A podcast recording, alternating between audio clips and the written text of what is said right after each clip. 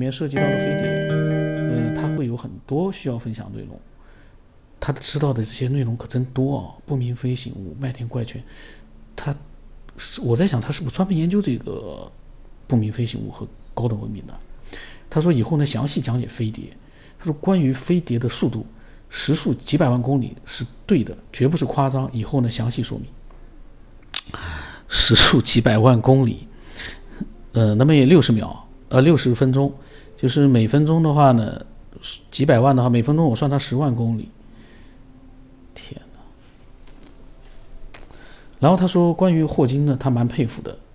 时间前史对于虫洞论很好，理论上是对的，但是现实目前人类不可能穿越虫洞。然后关于虫洞学说，他有自己的观点。以后呢，详细说明虫洞与属灵的空间是如何形成的，如何穿越不同纬度的空间。这个人真的是知道很多东西啊。然后他说，关于灵魂，他有一些需要分享的内容。他这些呢，都是他在听节目的时候他的只言片语啊。然后他提到了老晋，他说老晋老师呢不错，脑洞很大，是一个思索者，是一个有思想的人。关于灵魂和身体、死亡之谜，他也有一些需要分享的内容。他全部是在预告，我看看他到时候他会分享些啥，我们拭目以待啊。然后他说，他说我的，他每次老叫我太子爷。我也我也很尴尬，我不知道该怎么跟他讲。嗯，他说呢，对于时空穿越呢，他说有没有这个可能呢？他也有一些自己的观点需要分享。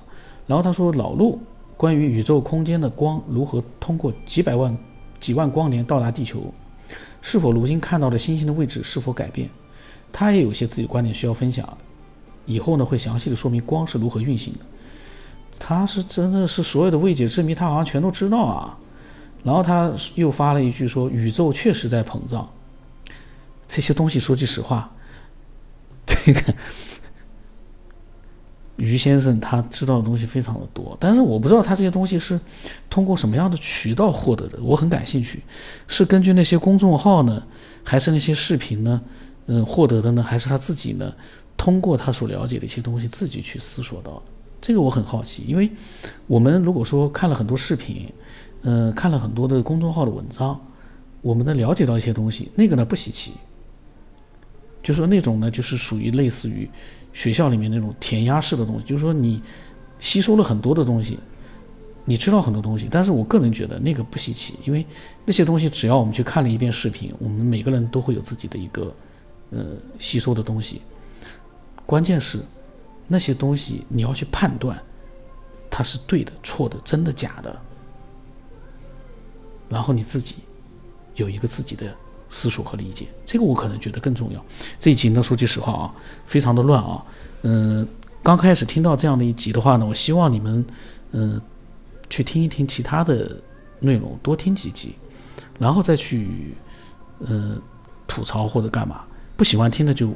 不一定去听了，因为确实这一期我非常的混乱。原因是，我都是一边的去看，一边的去分享。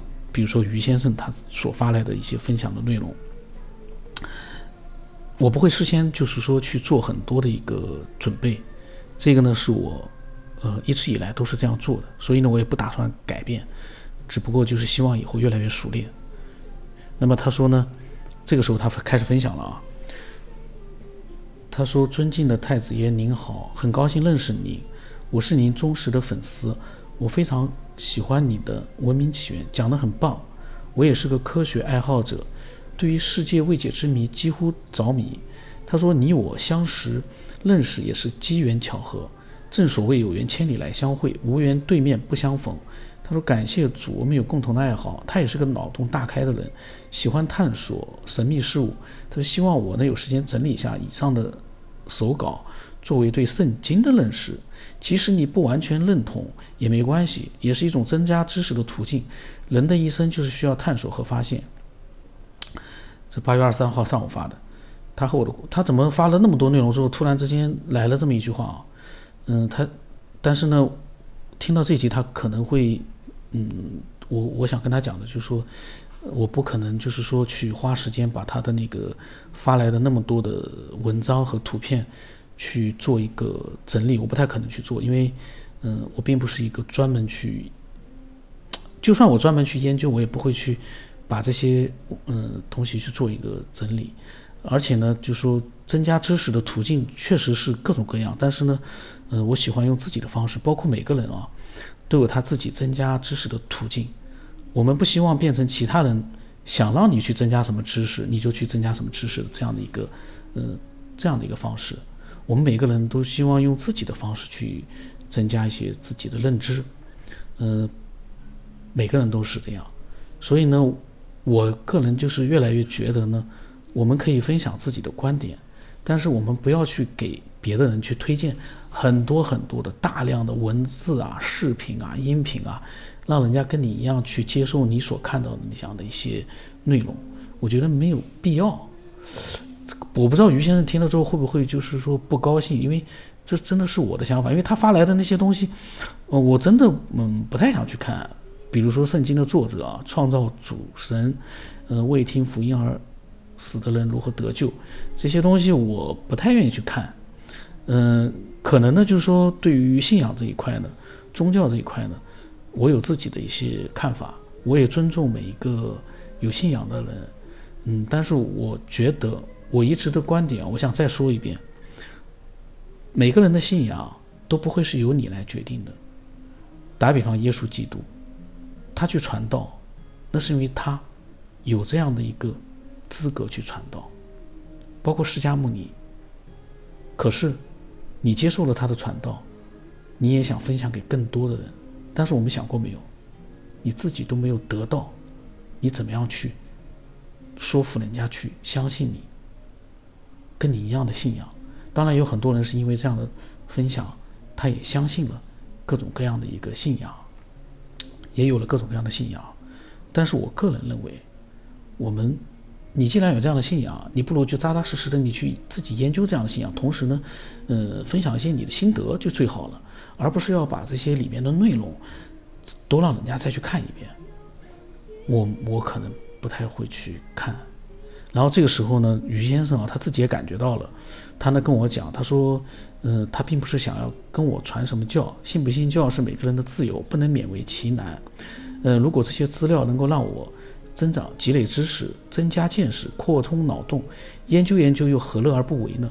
常言道，活到老学到老，这话有它的道理。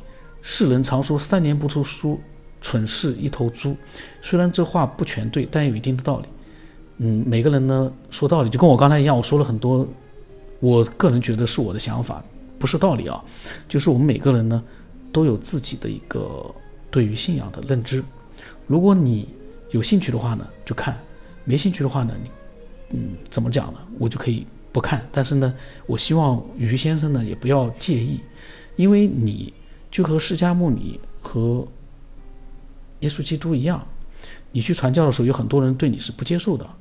但是呢，你会寻找到一些接受你的人，但是你要尊重那些不接受这些信仰的人，就包括我，我尊重其他人的信仰，但不代表说每个人跟我来讲的时候，我都要去认真的去学一遍这些东西，包括这种各种各样的一些所谓的嗯，他们信仰的人觉得非常好的一些书，各种各样的书，我个人。每个人都有自己的一个时间安排和分。